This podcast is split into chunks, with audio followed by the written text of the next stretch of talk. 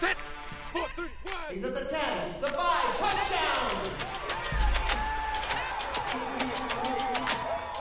Dieser Podcast wird euch präsentiert von Rick's American Bar. Weltmeisterlich gute Cocktails. Jetzt in Suhl im Kino. Und damit herzlich willkommen, Boys. Folge 37? Ja.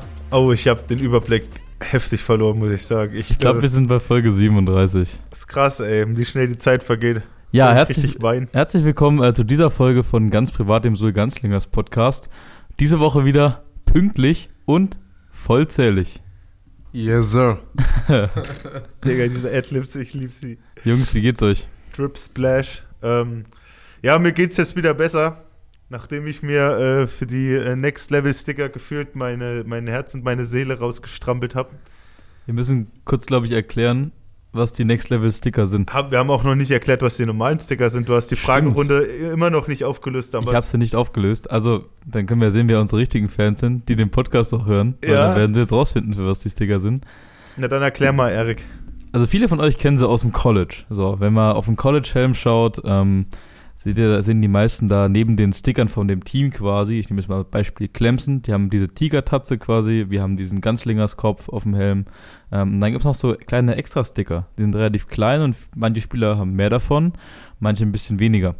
Ähm, das ist die Tradition, die gibt es quasi in dem Sinne, dass äh, für Accomplishments im Spiel, sei es ein Sack, ein Touchdown, ein Forced Fumble, ein Interception, ähm, Tackle for? Loss. Tackle for Loss. Dafür werden die quasi verliehen. Ähm, und dann darf sich jeder Spieler diese individuellen Auszeichnungen quasi auf den Helm kleben. Und bei uns gibt es die auch. Und zwar gibt es bei uns ähm, den Pancake. Der ist wofür? Für ein, Pancake, äh, für ein Pancake im Spiel. Ja. Was ist ein Pancake im Spiel? Wenn, äh, ja, wenn man einen Spieler quasi unter sich begräbt, also ihn mit einem Block von seinen Füßen äh, stößt und er eine Sitzbulette macht. Auf gut Deutsch. Richtig, dann haben wir noch Ich die. liebe das Wort Sitzbulette, Alter. Das ist übel geil. Das ist übel geil. Dann, dann haben wir noch die Patronenkugeln. Kugeln. Wofür sind die? Ja, für Sex und Turnover. Genau. Und dann haben wir noch die Footballs. Ähm, die sind logischerweise für Touchdowns, die werden am seltensten verliehen. Ähm, und dann gibt es seit dieser Offseason, jetzt seit dem 1. Oktober, gibt es noch die, die Gym-Sticker. Es gibt quasi in Kooperation mit dem Next Level, ähm, wo wir auch den Podcast hier raus aufnehmen, das ist ja unser Partner-Gym, ähm, gibt es quasi Next Level-Sticker und die werden quasi für individuelle Leistung im Gym verliehen. Ähm, da gibt es Kraftleistung und äh, Cardio-Leistung. Und Cardio hat der gute Shish vorhin gemacht. Ah, Ähm, Ich habe ich hab vorhin zum Erik gesagt, ich bin hier runtergegangen, also nach, ich bin da hochgegangen, habe mir so für, ich habe zwei verschiedene Geräte äh, gemacht quasi und ähm, mir ging es noch niemals so schlecht, seit ich hier angemeldet bin. Daumen hoch auf jeden Fall. Jetzt geht es mir wieder besser. naja, die sollen ja nicht verschenkt werden, die müssen sich ja, ja, ja, arbeiten. die, werden, muss man, die muss man sich erarbeiten. Aber die Jungs haben sich vorhin schon über mich lustig gemacht. Ich musste, als ich das Zeug gemacht habe, ich musste einmal aufs Airbike und quasi um mein Leben strampeln. Und dann musste ich ans Skiergometer gehen und quasi Skifahren, so schnell wie möglich. Das hört sich alles lustig an, aber ist überhaupt nicht lustig, kann ich euch sagen. Aber da ist Und- auf jeden Fall Laktat am Start. ja, ja, so viel Laktat, dass ich mich dann erstmal 10 Minuten auf eine Bank setzen musste. Ich hatte meinen Kopf zwischen meinen Armen und mir ging es richtig schlecht. Danach habe ich nur noch ein leichtes Training gemacht. Mir war dann eigentlich, ich hatte dann eigentlich gar keinen Bock mehr auf irgendwas, aber leichtes Training ging noch. Ähm, ja, war auf jeden Fall lustig. Ja, Jungs, ähm, wie habt ihr die, wie habt ihr die NFL am Wochenende verfolgt, Conny? Ähm, ja, komplett. Also fast komplett. Ähm, die Early Games natürlich schön, schön gegönnt. Meine Colts haben gewonnen. Aber wie sie gewonnen haben. Aber wie. Alter, das Spiel. Habt, habt ihr es geschaut? Ja, die- Red Zone, Baby. Sheesh, ey. Ja. Also es war, glaube ich, bis eine Minute vor Schluss war, lagen die Colts mit einem Punkt hinten. ja. Ähm, und dann Nee, führt uns, na doch, mit einem Punkt. 17 Sekunden oder 12 Sekunden hat, den, Mm. hat er den Touchdown gemacht. 12 Sekunden vor Schluss hat, äh, wie heißt der? Ja, ja, Rookie? aber, aber der Drive hat bei Alec einer Minute Pierce. Ach so, angefangen ja, oder so. Ja, ja, genau. Ja, und äh, Matty Ice wirft den Game-Winning-Touchdown zum Rookie Alec Pierce. Einfach nur nice. Erstes Game Alec, ohne. Second Round Pick, Alec Pierce. Erstes Game von Matty Ice dieses Jahr ohne Interception, glaube ich, Das oder? stimmt. Und äh, Career High Game für ihn jetzt bei den Colts. Hatte, glaube ich, 39 Completions. 42. und- 42, 42 sogar. Und äh, fast 400 Passing Yards, drei Touchdowns. Also ähm, echtes Banger-Game eigentlich. Und ja, ansonsten Late Games waren ja auch ein paar ganz schöne Banger dabei. Hast du, du musstest arbeiten, ne? Wir hatten, Ich hatte, ich hatte Frühdienst, aber ich konnte mir, dadurch, dass ich ja heute in die Nachtschicht gehe, konnte ich mir alles gestern gönnen. Ich habe nice. so lange gemacht wie möglich. Ich kann euch auf jeden Fall sagen, New York ist real. New York ist da. Grüße an Christian Helmut und Löschi, die ihre, die ihre Draw, Draw endlich, ihre, ihre Dürrezeit endlich äh, anscheinend bewältigt haben als Fans der New Yorker Teams. Christian Helmut, äh, unser Linebacker, ist ja Fan von den New York Jets. Und äh, Löschi, unser, unser Titan-Alsbeck-Waffe, ist ja äh, Fan von den äh, New York Giants. Und äh, ja, was soll ich sagen, Alter? Es, ist, es gibt viel zu viel zu sagen. Ich will jetzt nicht wieder in Lavalauch versinken, aber die Giants stehen 5-1, das erste Mal seit 2009, da haben die das, den Super Bowl gewonnen, meine Herren. Ja. Muss man, muss man sich mal vor Augen halten, dass hier Geschichte gerade wieder gespiegelt wird. Und ja, und ich sag mal, also in Sachen Jets ähm, habe ich gestern auch eine schöne Statistik gesehen. Und zwar ähm, haben die ja in den letzten zwei Jahren, ich glaube, es sind sogar die meisten in der Liga, und zwar haben die ja fünf Top 40 Draft Picks. So Ja. Zach Wilson, Elijah Moore Quillen und, Williams. und dieses, nee, dieses Jahr haben sie noch ähm, ja, Brees Hall, Gardner Johnson, Ja. Garrett Wilson und Jermaine Johnson. Ja. Das habe ich mittlerweile ganz vergessen, dass die den ja auch gedraftet Ja. haben. Die haben, die haben so, das habe ich der Ja. letzte, äh, das war in so einem richtig random Moment, da stand ich mit meiner Schwester ähm, an, an unserem, an unserer Arbeitsplatte bei meinen Eltern zu Hause in der Küche und hab so gedacht, Digga, die Jets haben einfach Draftglass des Todes gehabt dieses Ja. Jahr. Also wenn es dieses Jahr nichts wird, dann ist wirklich Also hands down würde ich sagen, würde ich auch so unterschreiben, dass von allen Rostern der NFL ist das Jets-Roster im Moment das, was wahrscheinlich das größte Talent hat. Einfach nur in die Zukunft gesehen halt. Die könnten in drei Jahren alles auseinandernehmen. So viel Talent haben die. Habt ihr gesehen, dass äh, Sauce Gardner nach dem 27 zu 10 Win gegen die Packers Oh. einfach den, Ja, den Packers Cheesehead aufgesetzt hat? geil. Oh, ich liebe Taunting. Alter. Ich liebe Taunting über alles. Er hat jetzt in Amerika den, äh, den äh, Spitznamen Cheese Sauce bekommen. also, Aber also die, die Jets sind auf jeden Fall, ähm, die sind ready für den Smoke. Die haben auch schon die Woche davor, als sie gegen die Dolphins gespielt Ja. haben und gescored haben, erstmal schön ähm, einerseits die Tyreek Hill Celebration mit dem Peace Sign Ja. und andererseits den Waddle von Jalen Waddle gemacht. Also die äh, sind auf jeden Fall Taunting gefährlich. Habt ihr noch gesehen, was danach passiert ist? Dass Alan Lazar gekommen ist und ihn den Cheesehead abgeschlagen hat? Nee. So mit Ey, so einem aber ganz, oben. ganz ehrlich, Frage. Was denkt. Das war in Lambo, gell? Ja, ja, das war im Lambo Field. Brees Hall hat auch den, äh, den Lambo Leap gemacht nach seinem Touchdown. Also die, die Jets haben einfach zero regrets. haben das sind beides Rookies. Ähm, Frage, was denkt ihr, welche Positionsgruppe macht den härtesten Trash Talk? Cornerbacks. Ja, safe DBs. Safe DBs. 120%ig, ja. Der Außer, außer unsere irgendwie. Unsere waren nee, unsere sind Trash-Talker. quiet, ey. Ja, ja, aber die Bees 100%. Also in der NFL und im College safe DBs. In der Highschool auch DBs. Ich habe der letzt, ich hab der letzten Take gehört von äh, Jason Kelsey, dem Bruder von Travis Kelsey, dem Center, so dem. Center von den Eagles. Die haben auch einen richtig niceen Podcast, aber hört lieber unseren. Ähm, da hat, der hat gesagt, äh, Cornerback ist die am schwersten zu spielende Position in der ganzen NFL. Weil du, weil du einem unglaublichen Vollathleten, jemanden, der auch bei, wahrscheinlich bei der Leichtathletik-WM antreten könnte, musst du über das komplette Spielfeld einfach spiegeln und wenn du nur ein Yard Luft dazwischen lässt, ist es eine Completion. ja. Ist true. Er ist All-Pro, 10 Jahre NFL-Veteran.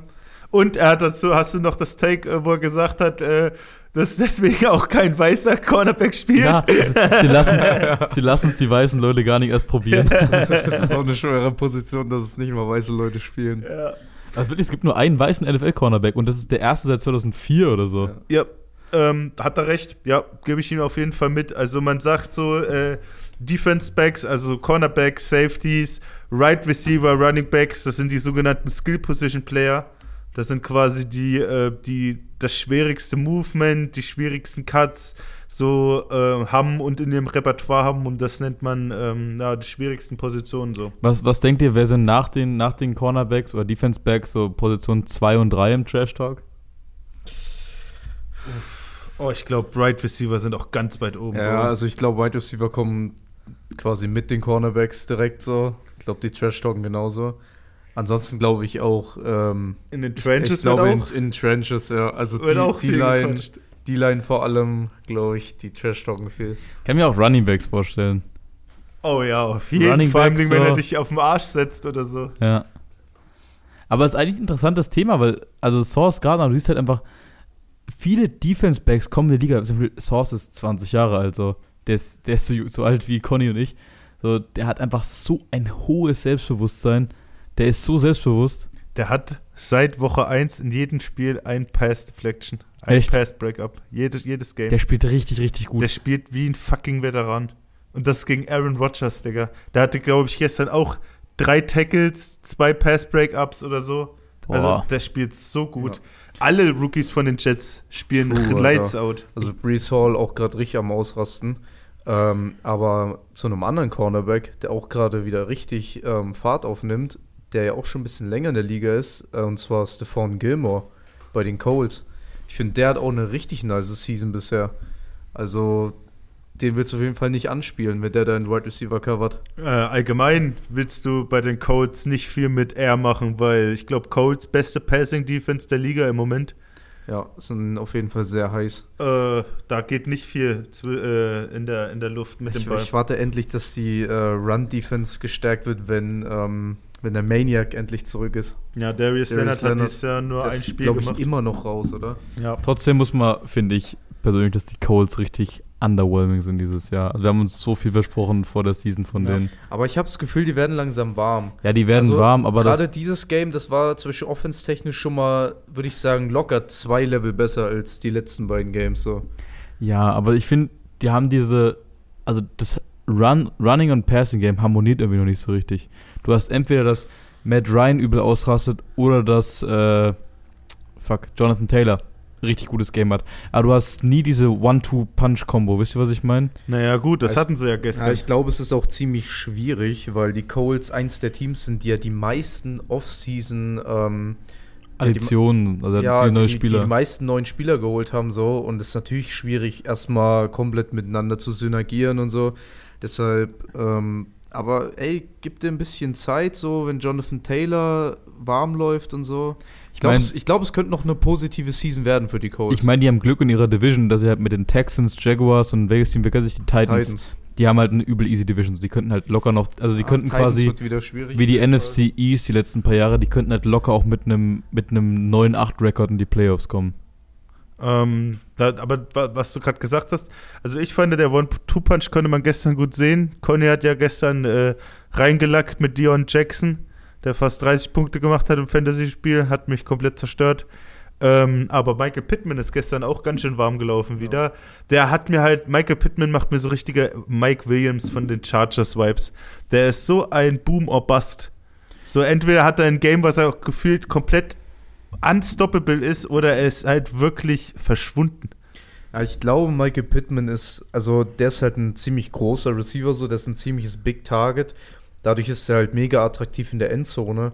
Aber ich habe manchmal das Gefühl, ihm fehlt ein bisschen, ja, es hört sich blöd an bei so einem NFL-Receiver, aber ihm fehlt ein bisschen der Speed und die Agility so, um jetzt übers Feld hinweg, über den Drive hinweg quasi so Plays zu catchen.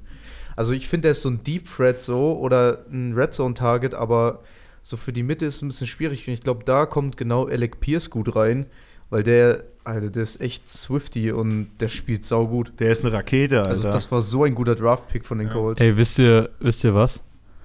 USC, ne? University of Southern California, das College, oh ja, Digga. die hatten zu einem Zeitpunkt einen Receiver-Core aus Michael Pittman Jr., Drake London und, Und Amon Amon Ra. Und die waren trotzdem komplett trash in der Saison. Aber die sind, die, ey, die haben zwar am Wochenende, da könnte man eigentlich auch mal drüber sprechen. College Football ist so attraktiv wie nie zuvor dieses Jahr. Ey, das ist wirklich unfassbar, was am Wochenende passiert ist im College Football. Ja, College war richtig wild dieses Wochenende. Also ich glaube, das, was die ähm, auf jeden Fall die meiste Aufsehen erregt, äh, nee, ich kann nicht reden, das meiste Aufsehen erregt hat. Wir brauchen noch einen CTI-Bumper vom Air Regie. One CTE Wenn wir uns wieder versprechen die ganze Zeit. ähm, war auf jeden Fall Tennessee, die gegen Alabama gespielt haben und Alabama weggeklatscht haben, ganz knapp. Und einfach das komplette Feld gestürmt wurde von Tennessee-Fans. Es gibt so ein schönes Video davon, wie das Game-Winning Field Goal durch die Latten fliegt und du einfach die beiden Umpires siehst, also die Referees, die unterm Field Goal stehen und die einfach vom Feld sprinten, weil das Feld instant gestürmt wird.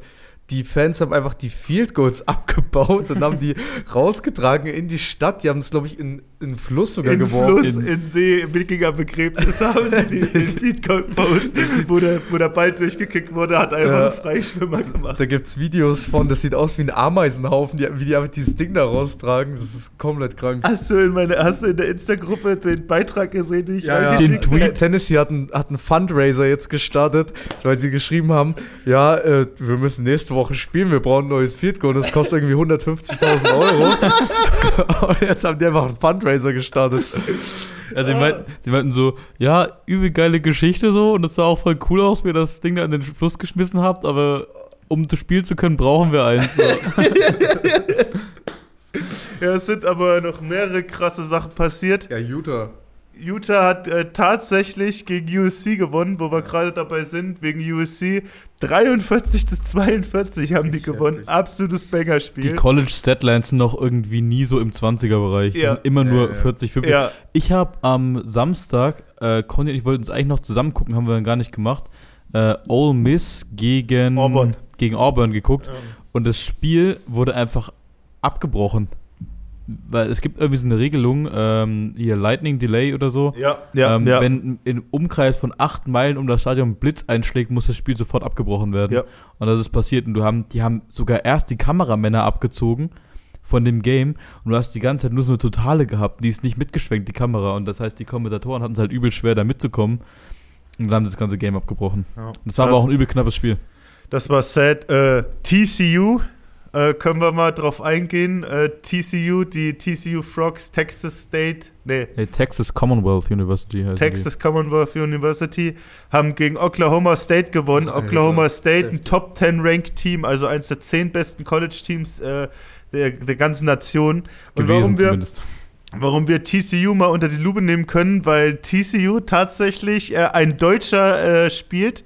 Und zwar Grüße nach Schwäbisch Hall, Alexander Honig spielt dort. Der hat erst dort Quarterback gespielt und jetzt hat er quasi gefühlt wie der Erik eine kleine Mini-Transformation gemacht, hat gefühlt 20, 30 Kilo zugenommen Ja. und spielt jetzt Tight End One dort, glaube ich. Ich glaube Tight End One oder Tight End Two. Also Echt, der ist 10 ich, One. ich, gla- ich weiß es, also ich glaube, es ist erster oder zweiter, Digga, der sieht aus wie der Hulk. Ähm, die haben gewonnen gegen Oklahoma State und sind jetzt, glaube ich, sogar Platz 8 in der, im College Pool. Also der College Pool kam heute raus. Äh, richtig krass, können wir mal auf jeden Fall äh, dranbleiben. Gibt ja noch allem TCU, die eigentlich so ein bisschen unscheinbar sonst Ja. sind. Aber muss auch den ihre sagen, Units sind so cold, Ja. Alter. die Unis sind echt nice. Muss aber auch sagen, Oklahoma auch letzte Woche schon, also die sind richtig am struggeln. Ja. So, keine Ahnung, was da los ist. Ja. Ähm, was noch? Wollen wir zurückkommen zur NFL? Ähm, machen wir. Warte, lass mich noch kurz überlegen. Hatten wir noch irgendeinen Banger? Ja, es sind viele Absätze im Moment halt im College Football, was es halt richtig attraktiv macht. Dadurch, dass halt jetzt Alabama verloren hat, wird halt äh, Georgia, die halt ihr Spiel auch wieder 55 zu 0 gewonnen haben, wird halt Georgia wahrscheinlich safe jetzt in die Playoff kommen, wenn sie jetzt nicht nochmal richtig strugglen. Aber wir, keep, äh, wir bleiben da auf jeden Fall nochmal mit einem Auge drauf über die äh, Wochen und Monate jetzt. Äh, lass jetzt mal wieder zurück zur NFL, aber das könnte noch richtig spannend werden dieses Jahr. Auf jeden Fall. Ich finde, aus aktuellem Anlass, weil ich finde, dieses Jahr spielen einige Quarterbacks anders, als wir es von ihnen gewohnt sind. Wollen wir mal wieder eine Runde besser oder schlechter als spielen? Oh, sheesh, let's das ist go. richtig gut, ja. Heute mal besser oder schlechter als Geno Smith. Oh, ja! Bin ich ready, let's go, Alter. Sorry für alle Keiner, Autofahrer. Alter, ist der Goat. Ich, ich bin so hyped, mein Boy Gino. Das Ding ist, den kann man halt echt noch sauschwer einschätzen. So, Digga. okay. Ich habe äh, ganz kurz zu Geno Smith. Ich habe ähm, in der Übertragung vom Game Pass gibt es immer so kurz bevor die Werbung kommt, steht immer so ein kleiner Balken, wo so steht ähm, Next Up und dann meistens irgend so ein kurzes Zitat über das Team. Da stand einfach bei dem Seahawks-Game gestern Next Up Cooking with Gino. Oh, also, disrespekten shit. Russell Wilson richtig da in Okay. Seattle, Alter. Wir legen los. Wir fangen mal easy an. Besser oder schlechter als Geno Smith, Trevor Lawrence? Schlechter. Aktuell noch schlechter, ja. Besser oder schlechter als Geno Smith, Daniel Jones? Schlechter. Schlechter. Digga, ich glaube, ey, ohne jetzt mal, bevor ich jetzt Laberlauch hier verfalle, aber ist euch, Gino Smith führt die NFL in drei Kategorien an. Echt jetzt? Ja, in Completions und Completion Percentage und in Q Quarterback Rating. Der ist absolut krank dieses Okay, Jahr. dann- Das wird, Dann also mit Achtung. den Quarterbacks kommen wir ja, da ich nicht glaube, du weit. kannst Okay. einen Gang hochschalten. Okay, Ja. dann, schalt, dann schalten wir mal einen Gang hoch. Besser oder schlechter Tua Tango Valor? Schlechter, Digga. Das ist, sch- ja, Das ist schwer, das- glaub ich. Ich würde auch nicht sagen. Also, das letzte Game, was wir von Tour gesehen haben, oder das Game davor, war ja sein Mega-Outbreak-Game quasi. Ja. So, ich weiß nicht, ey. Also, wir werden sehen es bei Tour. Der wird diese Woche wieder starten, so. Ich würde vielleicht aktuell noch sagen, noch schlechter. Allein wegen der Erfahrung. Also, ich muss jetzt noch mal kurz was zu dem Thema sagen. Ähm, Geno Smith steht mit den Seahawks 3-3. Wer hätte das gedacht? Wer hätte gedacht, dass die, dass die Seahawks, vor allem Ding, stehen die Rams 3-3, die Cardinals stehen, glaube ich, 2-4. Diese ganze Division ist komplett offen. Die San Francisco 49ers haben gegen die Atlanta Falcons verloren, die stehen auch, glaube ich, 3-3. Digga, die Seahawks können dieses Jahr noch die Division gewinnen. Ja. Wer hätte Das das, ist- Ja, auch weil ist die so Rams wild. einfach aktuell komplett trash sind. Oh, Alter. Digga, fürchterlich. Machen wir mal weiter. Ja. Besser oder schlechter als Geno Smith, Derek Carr? Oh. Schlechter. Ja, also ich hab Derek, ich bin Derek Carr Fantasy Besitzer und wisst ihr noch, wo ich hier saß und gesagt habe, Derek Carr MVP hier? Ist es auf jeden Fall nicht. Nee, schlechter. Besser oder schlechter als Geno Smith, Kyler Murray? Ah, nee, da muss ich mit Kyler gehen. Sorry. Schlechter, der hat ihn gestern besiegt. Ah, Kyler Murray hatte 222 Passing Yards und 100 Rushing Yards. Oh, echt? Hat er 100 Rushing Ja. Yards gehabt? Aber, ja, das, also ich, ich würde die Frage nochmal beantworten, wenn er äh, DeAndre Hopkins hat, Okay. aber jetzt im Moment schlechter. Besser oder schlechter als Geno Smith, Kirk Cousins? Schlechter. Oh, Captain Kirk steht 5-1, Digga. Da stand noch nie in seinem Leben 5-1 im Moment. Er hat halt nur ein Play. Irgendwo ist die 18 und ich werfe mal die 18 an. Für alle, die es nicht wissen, die 18 ist Justin Jefferson. Ja, also wirklich, das spreadet sich einfach nur auf Jefferson und Thielen, Ja, das ganze Game. ja, schlechter doch. Gino, also wenn du pure Quarterback Play siehst, ist Gino dieses Jahr wirklich echt krass, Alter. Ich, Das ist- Ja, also, hätte ich also niemals aber auf gedacht. dem aktuellen Stand so ist, ohne zu übertreiben, ist Gino ein Top 5 NFL-Quarterback Safe. aktuell. Ja, So. doch, wirklich. ja, doch, Das, wirklich. ist, ja- das wäre meine nächste Frage gewesen, ob, wo der rankt bei euch. Wir machen mal ganz kurz weiter, ich habe noch zwei. Das ist close, aber ich glaube, ich würde ihn mit Nee, nee drei habe ich noch, drei habe ich noch. Wir können mal kurz die Top 5 durchgehen. Machen wir gleich. Besser oder schlechter, Jalen Hurts? Nee. Ja, schlechter. Ja, also besser. Jalen Hurts ist Jalen besser. Hurts besser. Jalen Hurts ist besser. Ist Gino aktuell besser oder schlechter als Matthew Stafford? Besser. Besser. Also Matthew Stafford ist schlechter, ja. Okay, und letzte, Gino Smith besser oder schlechter als Matt Ryan? Besser. Besser. Gino Smith ist im Moment der Alter, das Geil, hätte, ich, Digga. das hätte ich nicht gedacht, dass ihr Gino so hoch ratet. Gino ist der Ja, Geil. doch, Also wirklich. Also ich kann ja nicht mal was Schlechtes gegen den sagen. Der, der spielt so risk-free. Der, der vor, vor vor allem Ding, er erzeugt keine Turnovers, keine Interceptions, keine Fumbles oder so. Der spielt so einen richtig guten. Das ist das, was die Vienna Vikings. Der spielt so richtig seinen Stiefel Spielt halt runter. fehlerfrei. Ja, der spielt wirklich fehlerfrei.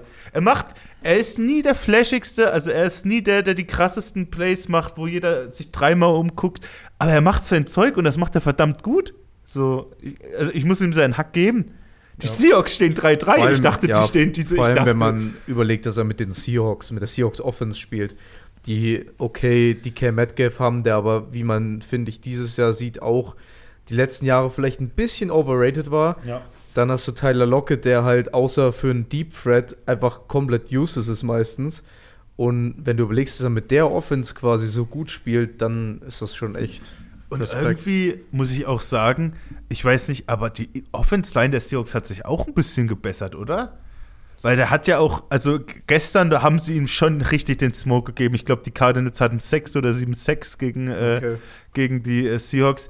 Aber so, die haben ihm wenigstens so zwei Sekunden gegeben. So, damit kann man ja wenigstens als NFL-Quarterback noch was machen.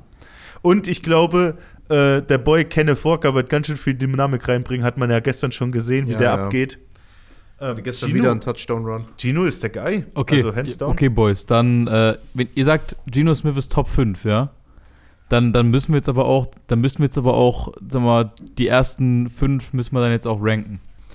Yes, Sir. Ähm, ich würde einfach mal anfangen und ich würde vielleicht einfach mal meine Top 5 sagen und ihr könnt ja jeweils sagen, ob ihr mitgehen würdet.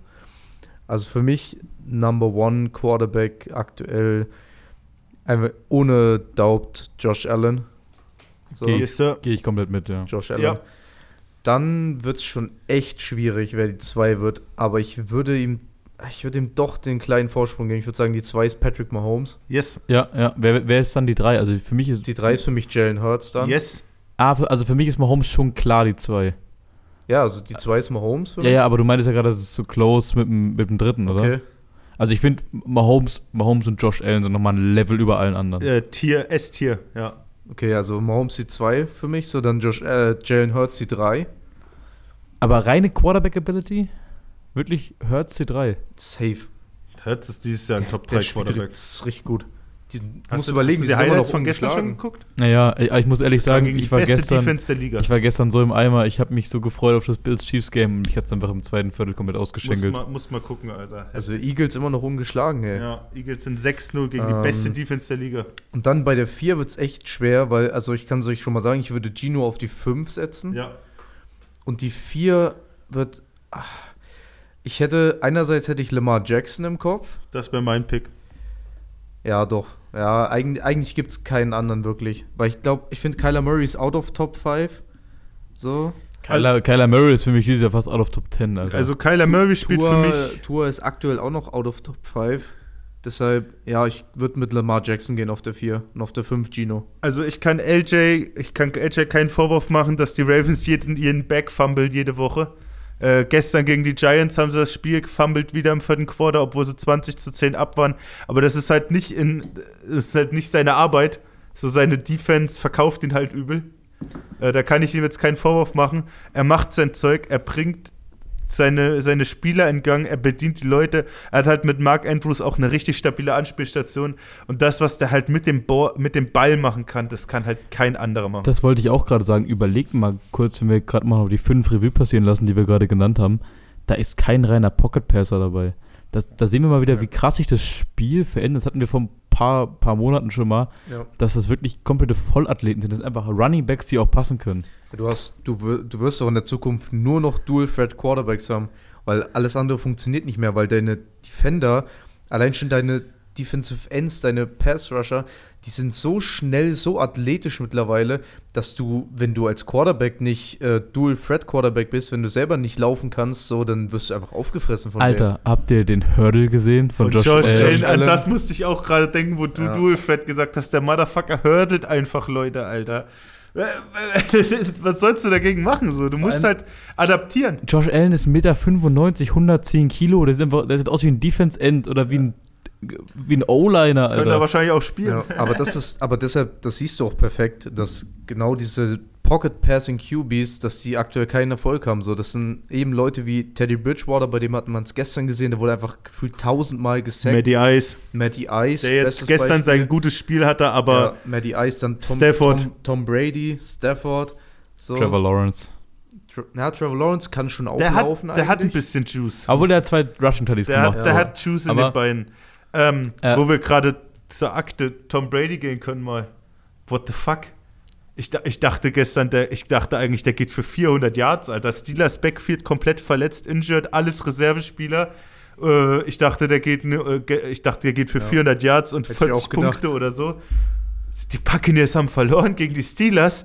Kenny Pickett mit einer Concussion raus, Mitch Trubisky rein, wird der Heilsbringer, wirft den Touchdown. Digga, ich sag dir, Mitch Trubisky 4000 Oh Yards. Season. nein, der ist wieder komplett dabei. Mitch Trubisky schafft die 4000 Yards und 30 Tuddies noch. Ey, Chase Claypool ist eine richtige Bank gestern gewesen. Der hat richtig heftige Catches gemacht. Ich glaube, der, der Boy George Pickens war auch gut dabei.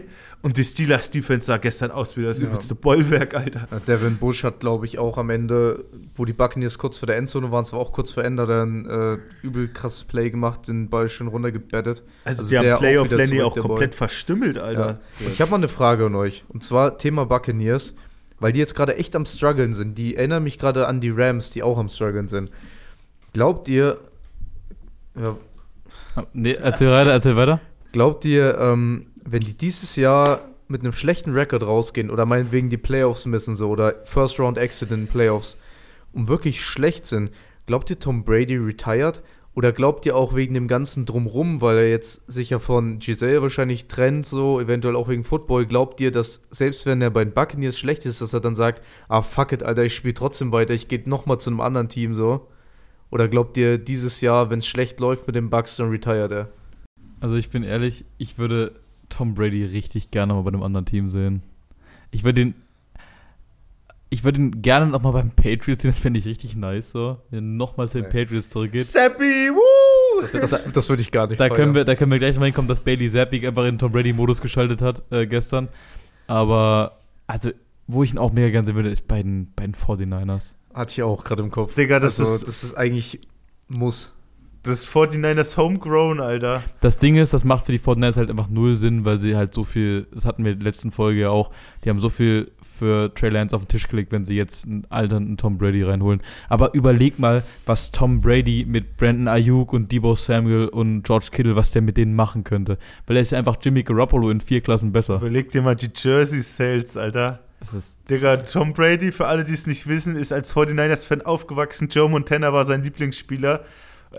Wenn der bei den 49ers unterschreiben würde und nicht mal spielen würde, dieses 12 49ers-Trikot, Alter, das würde um die ganze Welt gehen. Das Ja, aber letztendlich, ausrasten. also, ich habe ihr habt nur noch nicht die Frage beantwortet. Glaubt ihr, er retired, wenn er jetzt eine schlechte Season hat? der Retire so schnell glaube ich nicht. Weil ich glaube, Tom Brady und in dem Punkt erinner- erinnert er mich übel an unseren, unseren Boy in der Altersklasse, Jango Loon. Der lässt sich, der lässt sich doch nicht, der sagt doch nicht nach der schlechtesten Season seines Lebens, oh ja, das war's. Ich, ich will jetzt nicht sagen, dass Jango eine schlechte Season hatte, so, aber unser Ziel war der Aufstieg und wir haben es ja nicht geschafft. Und wir haben auch überlegt, ah, vielleicht hört Jango ja nach dem Jahr auf, so, hätte ja sein können.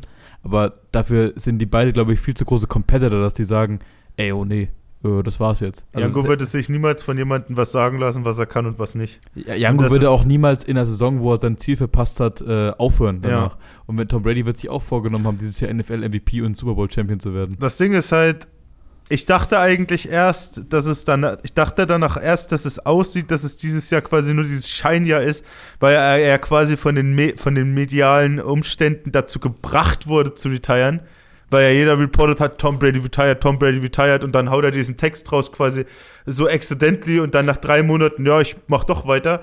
Aber jetzt kann ich mir halt vorstellen, wenn das wirklich, ich weiß nicht, ich bin da übel schlecht informiert, muss ich euch sagen. Ich bin übel schlecht informiert, was dieses ganze Giselle-Ding angeht, ob das jetzt wirklich real ist oder Ja, die lassen sich scheiden. So, es ist, echt. Sie haben beide Scheidungsanwälte. Ja, aber da, das ist ja noch nicht richtig äh, durch, oder? Nee, ist noch nicht durch, aber ich gehe mal davon aus. Also ich bin da nicht so gut informiert. Ich kann euch nur sagen, wenn Giselle jetzt geht, dann werden wir den locker noch zwei Jahre an der Backe haben. Weil dann hat er ja quasi erst recht viel Zeit. So, der wird sich nicht mehr, in seinem Alter wird er jetzt nicht mehr, glaube ich, irgendeiner Frau hinterherrennen. Ja, ähm, was halt ein bisschen schade ist. So, die, also, sorry. Die Frage ist halt bei Tom Brady, wie, also wie willst du deine Karriere beenden? Weil man muss es einfach so sagen, wie es ist trotzdem. Er ist auf dem absteigenden Ast so, er wird nicht mehr besser werden so. Ja, Bro, guck dir bitte Ja, erst die nee, Zahlen an, nee. bevor du sowas sagst. Ja, Ey, da- Ey, also- trotzdem, so, der, er wird älter so, er wird nicht mehr besser werden. Und jetzt ist halt die Frage, wie, wann hörst du auf mit deiner Karriere? Hörst du jetzt auf, wo du noch meinetwegen letzte Season vielleicht noch Passing Leader warst so und jetzt, sagen wir mal, vor zwei Jahren Super Bowl gewonnen hast, hörst du jetzt auf oder hörst du dann in drei Jahren auf, wenn du vielleicht zwei Negative Seasons hattest so? Ich glaube, eine, Tom, eine schlechte Tom Brady, also pass auf, wir hatten es heute früh auch, da meinte auch jemand hier im, im Studio, äh, meint so, ey, Tom Brady spielt dieses Jahr richtig scheiße. Ich habe gerade die Stats aufgemacht, ich habe es heute früh auch aufgemacht. Der hat nach sechs Spielen jetzt 1650 Yards, acht Touchdowns und eine Interception.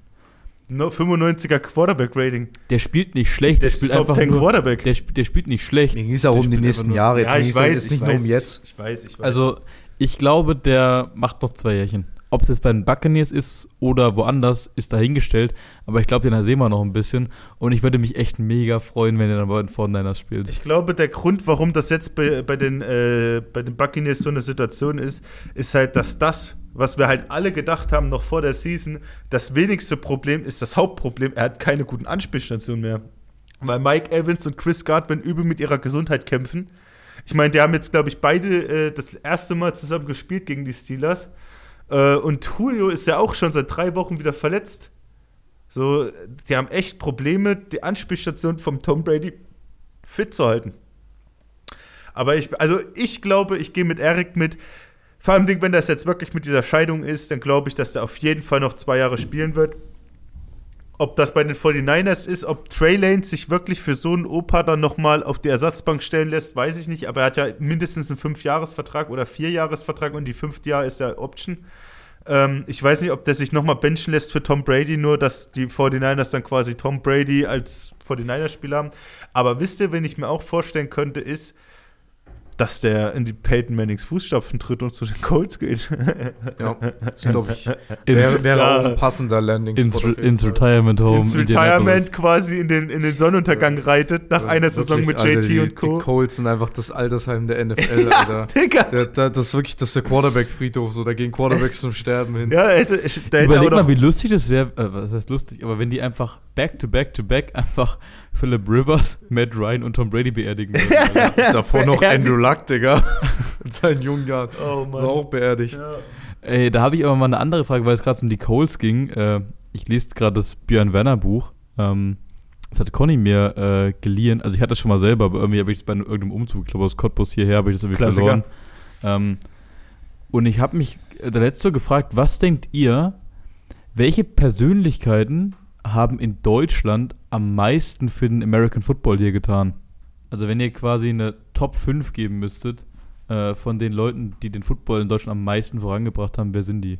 Ohne Reihenfolge, einfach nur die Top 5.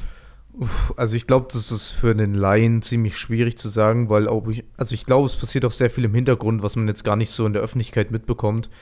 Die den halt, äh, gab es bestimmt Personen, die den Football da sauweit vorangetrieben haben, jetzt auch schon vor bestimmt viel mehr Jahren so. Ähm, ich würde jetzt einfach mal die nehmen, die man so aus der Öffentlichkeit mehr so kennt. Also ich denke, wahrscheinlich der, den aktuell am meisten in den letzten Jahren etabliert hat und vorangetrieben hat, ist Patrick Gesume so. Der hat einfach durch die Übertragung, ähm, dann jetzt kürzlich erst durch die European League of Football, hat er den Football hier in Europa nochmal so etabliert wieder. Ähm, ich würde da mit die Summe auf jeden Fall gehen. Würde, also ich finde Izume und Björn Werner sind so die, sind so dieser One-Two-Punch, der glaube ich viel medienwirksam bewegt hat. Dann Hottake würde ich reinschmeißen, äh, Chris Moore. Weiß nicht, sagt bestimmt Ja, einigen was. Rohr im PC auf jeden, Alter. Der ist, der war der erste Deutsche in der NFL, glaube ich, Ja. als Special Teamer und Practice Squad Spieler. Der hat Ähm, auch sein eigenes Trainingsprogramm jetzt und macht gefühlt alle krassen Deutschen für die NFL ready. Zum Beispiel Leander Wiegand und ähm, äh, Flamour Simon hat er auch ready gemacht für die NFL. Also ich habe mir gerade, ich habe gerade mal hier die Accolades von Coach Azume drauf und das ist so krass, was der schon alles geschafft hat, Alter. Ja, also, also Coach, Coach schon als erster. Ähm, ich weiß nicht, ganz Deutschland ist immer so schwer.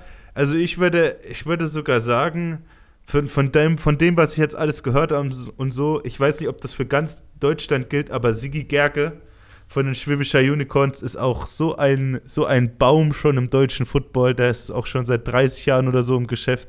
Der ist auch richtige Legende. Also die Leute wissen auf jeden Fall. das ist der, quasi der Gründer der Unicorns, ne? Ja, quasi der erste Trainer, der war 20 Jahre dort Head Coach oder so Mhm. und ist jetzt immer noch im Verein tätig. Das ist ja auch der Vater von Ian, der am Wochenende zu unserem Skills Camp kommt.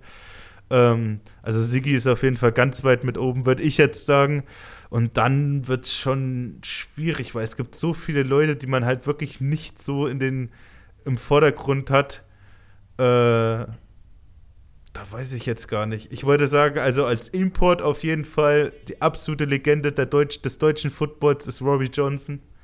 Der ist der, der, der für die Rebels gespielt hat. zehn Ja, ja. Jahre lang für die Rabbits gespielt hat, Alter. Der hat, äh, der hat bei Ole Miss gespielt am College, war All-American Linebacker. Olle Miss. Ole, Mississippi, Mississippi ist er, Ja, jetzt, schon, jetzt schon Folgentitel, Alter. Olle Miss. Mississippi Also ist er bei- hat aufgewachsen. Hat er, hat er bei Ole Miss gespielt? Oder hat er bei Olle? Olle Miss.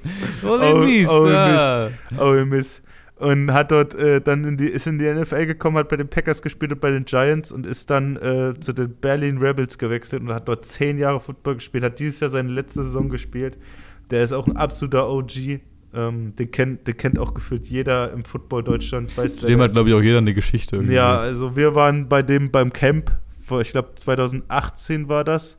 Waren wir bei, Kann ich beim, nichts sagen, war ich noch nicht dabei. da warst du noch nicht, Camp. da, da waren wir auf jeden Fall bei dem zum Camp, Tackle Camp. Da waren noch ein paar Grüße an die Vogtland Rebels. Da haben wir die das erste Mal kennengelernt. Die waren dann nämlich auch ein paar Leute von denen. Ähm, da waren wir noch ein bisschen grün in den Ohren. Hat man auch gemerkt, ganz schön. Aber der Typ ist so korrekt. Äh, mit der habe ich auch die ganzen Jahre nochmal, wenn ich eine Frage hatte oder so, habe ich den halt einfach mal angeschrieben. Der hat mir immer geantwortet. Und ähm, ansonsten muss ich sagen, bin ich selber noch nie so richtig mit Leuten zusammen gewesen, die so richtig GFL One viel, viel Erfahrung und so hatten. Da bin ich leider auch ein bisschen grüne Augen. Also Patrick Esube, Sigi Gerke und Robert Johnson wären schon meine Top 3. Das ist der Mount Rushmore des deutschen Footballs. Ja, weil, weil es halt absolute. die Das sind Legenden, Schon, ja, so. sind schon Legenden, wirklich. Ja, dann machen wir jetzt einfach mal weiter. Ähm, ganz, ganz äh, deftig. Mit Connys Naschecke. Mm. Mm. Heute Es geht deftig rein in die Naschecke. deftig geht's rein in die Naschecke. Ähm, diese Woche sponsert bei äh, Fernau. Alter, unsere Gebete wurden erhört. Wir müssen keine Scheiße testen im, Wir haben im endlich mal wieder was Leckeres hier. Das, das macht mich fröhlich. Oh, Alter, was schön, das haben wir. Digga, also was, was war das für eine Impression? War das Rainer Kallmund? Das war Rainer Kalmund in schlecht. Fuck. Komm, jetzt machen wir hier ein Näschen. Ja, äh, Grüße danke. an Mike. Danke, Papa. Danke, Baba Baurott. Ja, und Grüße auch an deine Mama.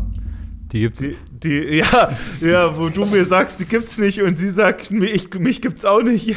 Also, es ist ja ein offenes Geheimnis, dass äh, Conny Wie soll ich das Messer das ist längst ein. Also, äh, es ist ein offenes Geheimnis, dass äh, Conny und Ski schreitig häufig von meiner Familie eingeladen sind. Dicker Conny. Und äh, immer wenn Jakob da ist, ist meine Mom nicht da. Immer wenn meine Mutter da ist, kommt Shish nicht mit. Und das, äh, meine Mutter meinte gestern so, ja, Jakob, Jakob ist einfach das menschgewordene Bielefeld. Den gibt's nicht. ja, und heute, was gibt's eigentlich in der Naschecke, Conny? Es gibt Schinken. Das ist richtig geil. Oh, wenn ihr das sehen könntet. Digga, Richtiger- Conny schneidet gerade mit dem Buttermesser den, den Wildschinken von Mike Baurott. Alter, ich muss meine, ich muss meine Rübe in Deckung bringen, nicht, dass ich welche Ellbogen gepfeffert kriege. Richtiger, richtiger Fleischermoment wird.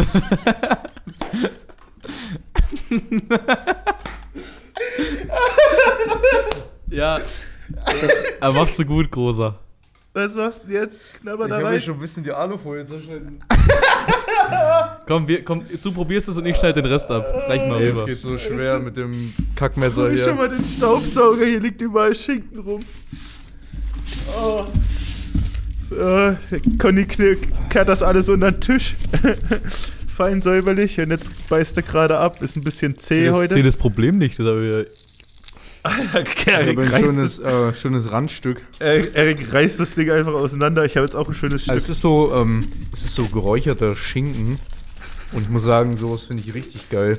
Sowas gibt es auch bei meiner Verwandtschaft in der Pfalz immer, wo wir letztens erst waren. das ist auch Und- gutes Zeug. Das ist vom Hirsch. Ja, Das ist nur also gutes mit Fleisch. sowas kriegt man mich auf jeden Fall. das ist genau Das ist sehr, sehr nice. Willst du was mitnehmen? Dafür, dass wir dich heute wieder zu spät abgeben. Vielleicht eine Scheibe.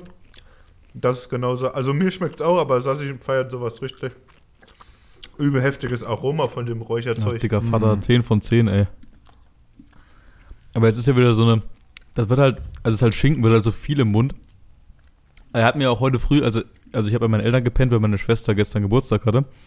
Ähm, Alles Gute nachträglich, Anni. und als er mir das heute früh mitgegeben hat, meinte er, ja, also du musst mit einem großen, spitzen Messer auf jeden Fall schneiden, so richtig dünne Scheiben. Ich so, ah ja, habe ich, habe ich. Jetzt sitzen wir hier mit einem Buttermesser Und du reißt den Schinken reißen aus. Schinken auseinander. Aber Papa schmeckt Ja. gut. Schmeckt Das ist richtig sehr, geil. sehr gut. Alter, heftig. Ich glaube, also er schmeckt schon so mega. Jetzt mit Ich so einer glaub, so mit Butterstulle? Ja, so, so ein schönes Weizenbrötchen noch, bisschen, bisschen Butter drunter und den Schinken da drauf. Da wären wir aus Sehr richtigem, gut. da wären wir aus richtigem Messer. Digga, Conny hat sich gerade angehört wie so ein Steffen Hensler, Alter. Also Connys Rainer Kammert Impression ist deutlich schlechter als die äh, Udo Lindenberg Impression, muss ich sagen. Digga. Ghetto Lindenberg, ey. Ghetto Lindenberg, und Ghetto Kalmund. Ähm, ja. Also, Geil. Ja, 10 von 10, Alter. Ja, Mike, sagen. ich küsse deine Augen. Danke, dass wir das erste Mal nichts Räudiges machen müssen in dieser Naschecke. echt so. Seitdem wir halt leider gezwungen sind, äh, die Fans mit einzubeziehen. Beziehungsweise, was heißt gezwungen? Wir beziehen euch gerne mit ein, aber halt wäre es schön, wenn wir jetzt öfters Wäre sowas schön, wenn wir auch Leckeres... mal was ordentliches kriegen, ja. ja, wenn wir öfters jetzt sowas Leckeres essen dürfen. Ja. äh, Conny hat gar keinen Bock auf An- oder Abmoderation. Das dauert immer ewig, bis er das ja, rafft. das ist jetzt immer so schwierig mit dem neuen Bamba. So, äh, das war's diese Woche. Connys Naschecke. Mm. Mm, das war lecker, aber. während, während Erik noch einen Klumpen Schinken hier vernichtet, äh, machen wir mal weiter im Gains. Geschehen. Ja, alles für die Gains. Äh, wir haben noch ein paar, paar Tagesordnungspunkte abzuarbeiten. Zum Beispiel, how about them Eagles? Ajo. Eieiei. 6-0, Alter. 6-0 gegen die beste Defense der Liga gewonnen. Okay, jetzt hat Erik Schinken verschluckt. Ganz Also- ruhig, mein Junge, ganz ruhig. Brauchst du was zu trinken? Nee, danke, alles gut. Ich glaube, ähm, während sich Erik hier einen abhustet, äh, müssen wir mal drüber sprechen. Wir hatten, glaube ich, vor ein oder zwei Folgen, wenn es nicht sogar letzte Folge erst war, ähm, wo wir ein bisschen über die Super Bowl Predictions und sowas gesprochen haben. Da haben wir die Eagles noch so als unser Dark Horse immer bezeichnet. Also ich glaube, so langsam als einziges ungeschlagenes Team mit 6-0 kann man die Eagles eigentlich nicht mehr als Dark Horse bezeichnen, oder? Also die sind aktuell ein, ein klarer äh, Top 5 Super Bowl Favorit auf jeden Fall. Was, was ich halt schon die Wochen gesagt habe, bei den Eagles finde ich es richtig krass, dass bei denen halt alles steht, gell? Offense steht, Passing Game steht, äh, Running Game steht, Defense steht im kompletten Buch, Pass Rush, äh, Run-Verteidigung, äh, auch die, Def die, die Defense-Backs-Arbeit, hier Darius Slayton Darius Slay. und vor allem Ding auch der Neuzugang der, von dieser Offseason, CJ Gardner Johnson. nicht CJ, auch CJ Gardner Johnson, aber Bradbury macht, Stimmt. macht richtig Arbeit. Also das Defense Backfield ist komplett locked. Die gefühlte halbe No-Fly-Zone, falls sich da noch an einige erinnern werden.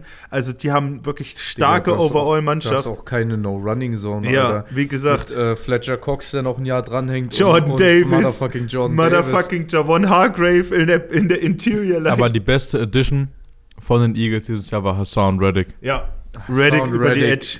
Wirklich. Reddy, Reddick über die Edge und auf der anderen Seite Brandon Graham, der ja letzte Wo letztes Ja. Jahr Kreuzbandriss hatte, der jetzt auch healthy ist komplett. Also da sieht man wirklich, dass den ihr Potenzial richtig, richtig hoch ist. Ja, also das ist, das ist ein Eagles-Team, wo ich wirklich mich nicht schäme zu sagen, ich glaube, die haben einen guten Shot auf den Super Bowl.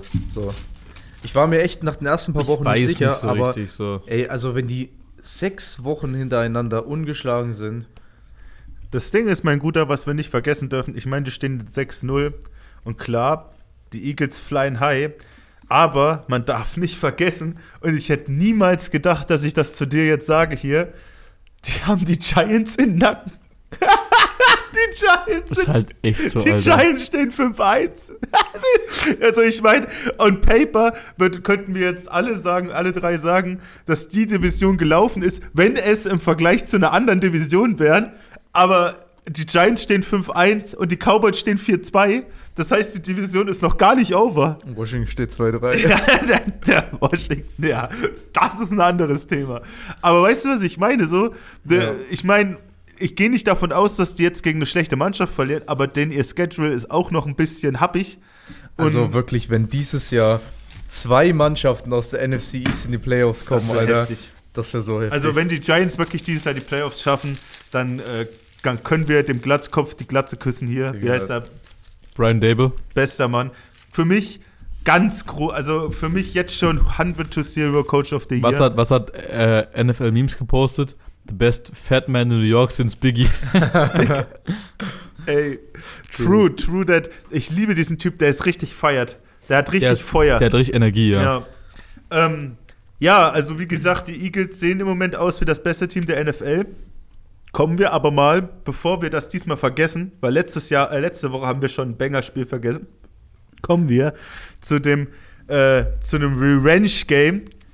Buffalo Bills gegen Kansas City Chiefs von, äh, von den Playoffs letztes Jahr in Yes, die sir. Regular Season dieses Jahr. Und es ist wieder der motherfucking Chief Slayer Gabriel Davis. Es ist Gabe Davis, es, er ist einfach Stephon der, er ist einfach der Nemesis von den Kansas City Chiefs. Stephon Diggs mit 150 Yards und ein Tuddy, glaube ich. Kennt, kennt ihr das bei Madden, wenn da, wenn ihr Karrieremodus gespielt habt und da wurde euch angezeigt, wer quasi die Rivalen von dem jeweiligen Team Ja. sind, was ihr auswählen konntet? Bei den Chiefs ist einfach nur straight up Gabriel Davis, Ja. Bild von Gabriel Ja. Davis drin. Digga, Gabe Davis ist so ein Home Run-Spieler für die. Ich meine, das Ding ist halt, die, die, die Buffalo Bills haben jetzt zwei Receiver. Ich will jetzt nicht sagen auf identischem Niveau, aber die auf jeden Fall gefühlt fast alles machen können, beide, Stephon Diggs und Gabe Davis. Wobei Gabe Davis nochmal der größere ist und ich glaube auch schnellere, so wie ich es mir. Äh, Ich habe auch einen, äh, einen Shot gehört, ich weiß gar nicht mehr, wer es war, aber ich glaube, es war Josh Allen, ähm, der auch meinte, Gabriel Davis ist der schlauste Receiver der NFL. Safe.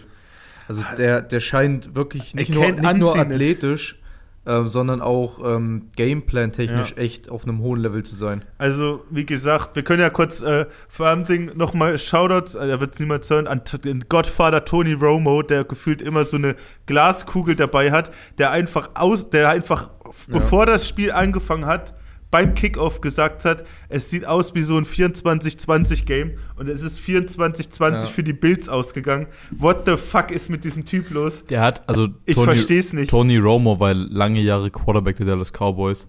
Ähm, war auch ein echt guter NFL-Quarterback, ich glaube zu so Top-Zeiten auf jeden Fall ein Top-10-Quarterback. Ja, ja. Ähm, und der ist dann quasi direkt nach seiner Karriere in die Kommentatorenbox gewechselt als Experte. Ja.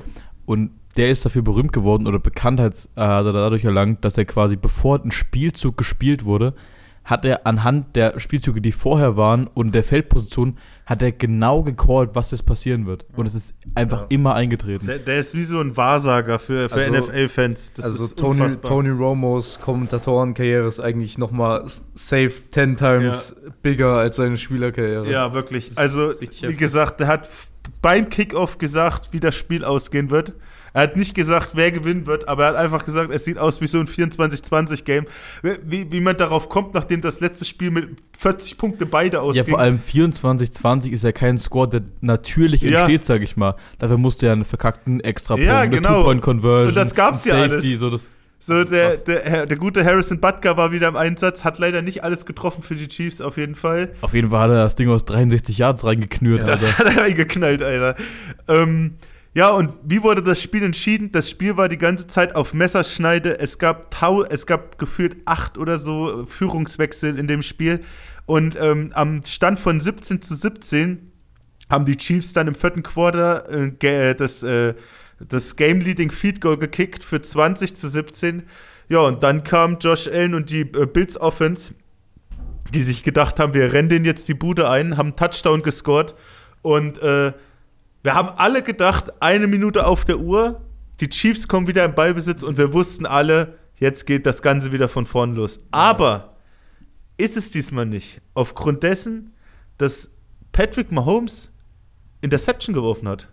Eine Minute vor Schluss, der Ballwechsel ging an die Chiefs, äh, an die Bills. Die Bills hatten genügend Timeouts und konnten dann quasi, wie man so schön sagt, Victory Formation einleiten und das Ding seine, abknien. seine zweite in dem Game, glaube ich. Gell? Er hatte auch direkt, glaube ich, im ersten Ja. Quarter eine. Ja, auf die hat Endzone geworfen Kair Elam, der Rookie, gefangen. Ja. Wo man sagen muss, also die Interceptions waren jetzt weniger Patrick Mahomes Fehler, sondern eher wirklich klasse gespielt von den Defense Backs in dem Fall. ja, eh, aber Interception Thrown ist Interception Thrown so. Man muss Am Ende- ehrlich sagen, Ja. tut mir leid, erzähl. Am Ende äh, macht es keinen Unterschied auf jeden Fall. Und was für mich ein großer Difference Maker war, war die ähm, Defensive Line der Bills. die haben so stark performt, also wirklich Mahomes war einfach die ganze Zeit unter under pressure so, obwohl die Chiefs eigentlich echt eine gute O-Line haben. Aber wirklich Gregory Russo, Vaughn Miller, ey, was, was die da für einen Impact haben jetzt dieses Jahr, ist so krank. Die haben mal eine Statistik, das erinnert mich nämlich an das, was wir über unseren Doppelbizeps immer sagen oder gesagt haben, dieses Jahr in der ELF, äh, Kasim Edebali, der gefühlt nur im Third Down Defense End war für die langen Dinger, wenn dann Pressure erfordert ist. Vaughn Miller hat dieses Jahr, glaube ich, nur 35 Snaps im Durchschnitt gespielt für jedes Spiel. Und ich glaube, der war gestern, ich glaube, für 45 oder so auf dem Feld und das hast du direkt gemerkt.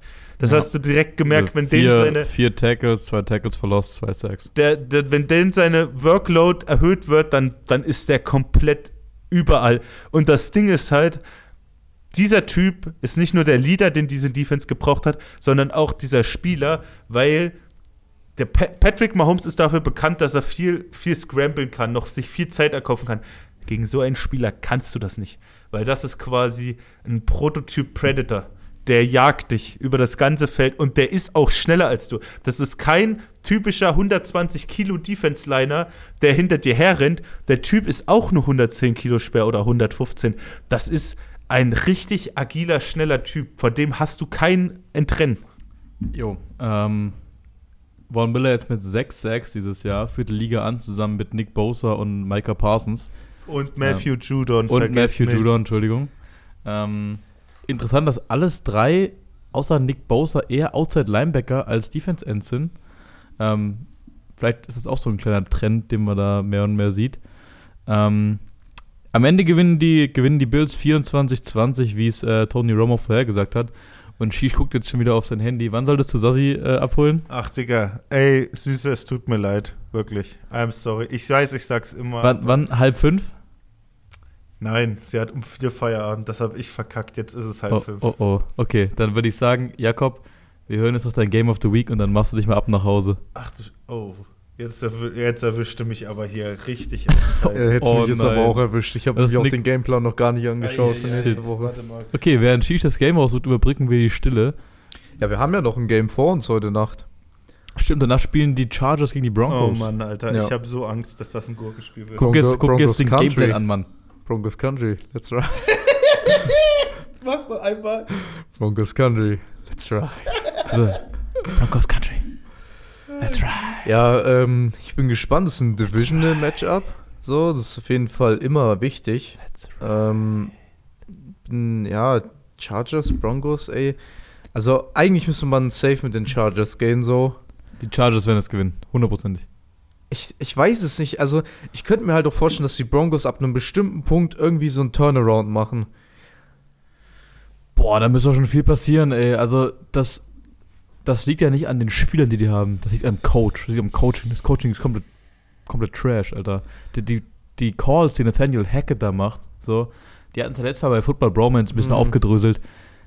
Der hat, der hat eine gute Season gespielt als Offensive Coordinator in Jacksonville 2016 mit Blake Bortles als QB. Ja. Ansonsten waren in dem seine Offenses, der war lange OC, waren immer Trash. Außer, außer in Green Bay und da war er eher nur so ein Offensive Assistant, Dann weil Matt LaFleur die LaFleur die Play Offense gemacht hat. gemacht. Ich habe keine Ahnung, wie der Guck dir das mal an und sag mir mal, was du. Ey, es ist echt schwer. Ich muss dir echt sagen, ich habe zwar ein paar. Scroll mal runter und sag mir mal, was, was für dich in Frage käme. Ähm, Ja, so um mal kurz, während du runterscrollst, um das kurz zu beenden. Ähm, ja, es wurde auf jeden Fall viel kritisiert, dass eine Nathaniel Hackett ähm, gar nicht unbedingt der beste Mann für einen Head-Coaching-Job ist und jetzt auch nicht bei den Broncos. Aber genau das ist mein Punkt. Also, ich glaube, dass ähm, die Broncos eine Chance haben, das Ganze noch umzudrehen, eben weil es nicht an den Spielern liegt, weil die Spieler nicht schlecht sind. Auch Russell Wilson, auch wenn er gerade hart in der Kritik steht und so. Russell Wilson ist ja kein schlechter Quarterback. Und der wurde nicht umsonst dahin getradet und hat nicht umsonst eine sieben Jahre ähm, Vertragsverlängerung direkt bekommen, noch vorm ersten Game. Also es liegt, denke ich, nicht an den Spielern. Und wenn die einfach das Coaching jetzt mal, die, werden, die sehen ja selber, dass die Fehler machen, dass die verlieren, dass sie schlecht spielen, so, die müssen ja was ändern. Also ich glaube, die haben noch eine Chance, ähm, das also umzudrehen. dein Tipp ist, dass die Broncos heute Abend gewinnen? Ey, ich würde echt mal vielleicht mit den Broncos gehen. Ich glaube, es wird auf jeden Fall ein knappes Spiel. Ich glaube, es Okay. wird kein eindeutiges Spiel. Sheesh, was ist, äh, ganz kurz, wer gewinnt? Chargers oder Broncos heute Nacht? Also, ich weiß, dass die Broncos Defense im Moment furchteinflößend ist. Aber dafür sieht die Broncos Offense aus wie ein kleines Kätzchen. Ähm, ja, bei den Chargers ist es so, dass die Defense richtig gesch äh, geschwächt ist. Wegen Verletzungen. Aber dadurch, dass die Chargers Offense so rollt, würde ich sagen, oh, äh, Chargers. Ähm, vor allem auch bei Austin Eckler im Moment aussieht wie einer der besten Dual, also einer der besten Overall-Backs, die es gibt. Weil der nicht nur passgefährlich ist, sondern auch laufgefährlich. Ähm, ich glaube, die Chargers werden gewinnen. Und vor allem, die Broncos haben dieses Jahr noch nicht einmal über 20 Punkte gescored. Ja. Da, Kurze Zusatzfrage, Ja. bevor das Game of the Week kommt. Geno Smith besser oder schlechter als Justin Herbert? Justin Herbert ist besser. Oh, Äh, Herbie gar nicht. Alter, ich weiß nicht, Herbie ist Alter. komplett untergegangen bei unserem Top 5 vorhin. Na, der ist auch gerade. Aktuell ist er nicht in Top 5 für mich. Top 7, hätte ich gesagt. Top 7 ist er. Ich würd- Jetzt macht ich, Game. Sassi, Ich warte. würde in, in ganz aktueller Form würde ich sagen, ist Gino aktuell besser. Shish, komm jetzt. Deine Frau wartet. Es gibt's wieder Ärger zu Hause. Also, ähm, Justin Herbert ist im Moment schlechter, finde ich auch. Ich gucke mir gerade die Zahlen an. Zahlen sind nicht alles, aber beim Football ist es schon ein äh, wichtiger Aspekt. Äh, kommen wir zum Game of the Week für die Woche 7 der NFL. Ähm, unser Game of the Week ist äh, die 49ers empfangen die Kansas City Chiefs. Beide natürlich verloren diese Woche, das heißt, beide haben richtig Bock. Die äh, 49ers stehen jetzt 3-3 und die Chiefs stehen jetzt 4-2. Ähm, ich bin echt gespannt, wie es ausgehen wird. Und äh, damit kommen wir zum Ende. Conny, hast du noch was? Ähm, ja, ich, also nochmal zum Game. Ich glaube, es wird ein geiles Spiel. 49ers Chiefs. Ähm, wollen wir uns auch mal, mal kurz Tipps abgeben? Also ich würde einfach mal sagen. Ja, doch, ich glaube Chiefs on top. Ich glaube, die werden sich den Sieg nicht nehmen lassen, jetzt nach dieser Woche, nachdem sie verloren haben. Äh, ich call die 49ers. Also ich call leider die Chiefs nur aus dem Grund, weil bei den 49ers genau das gleiche ist wie mit den Chargers, der ihre Defense wird von Verletzungen gerade so auseinandergerissen. Äh, die hatten allein gestern, falls ihr das nicht mitbekommen habt, der ihre ganze Defense-Line war nicht die Defense-Line, die sie in Woche 1 gestellt Oh, haben. okay, dann muss ich revidieren. Ich dachte, die wären wieder halbwegs fit. Dann, Das, äh, also ich weiß nicht, ob Nick. Bosa schon nächste Woche spielen kann, aber Eric Armstead ist in der, ist in der Woke. Ähm, hier der Safety hat sich gestern auch verletzt, Ward. Hm. Äh, ich bin echt gespannt, wie das ausgeht. Also sofern die 49ers nicht wieder halbwegs healthy sind gegen die Chiefs, muss ich mit den Chiefs gehen. Gut, dann, äh, du hast nichts mehr? Ähm, ganz kurz, ihr hattet ja letzte Folge euren äh, Safety von den 49ers hier, Ofanga, den Ja. ihr so gefeiert habt. Der hat gestern auch wieder einen Touchdown gemacht übrigens. Schon wieder. Ja, Das habe ich nicht äh, es mitgekriegt. war, glaube ich, ein geblockter Punt Ja. direkt an der Endzone und Hat hat, ihn quasi aufgenommen und direkt ey, reingetragen. der Typ ist einfach Troy Polomalo, ey. Hofanga äh, spielt im Moment das, die Saison seines Lebens. Ähm, er ist in der 49ers Defense, die am Anfang komplett zu den Top 3 der Liga gehört hat und jetzt halt durch Verletzungen kaputt gemacht wird, ist er halt auf jeden Fall ein ganz großer Lichtblick für die Jungs. Gut, dann vielen Dank ans Rix, vielen Dank ans Next Level, danke fürs Zuhören und dann, Shish, entlass uns mal in den Rest der Woche. Äh, denkt dran, für alle, die es noch nicht auf dem Schirm haben, diese Woche ist ganz länger Skillcamp und man munkelt, dass man vielleicht äh, am Wochenende äh, vielleicht nochmal Spotify öffnen sollte für ein bisschen Bonusmaterial. See you next week. Sheesh.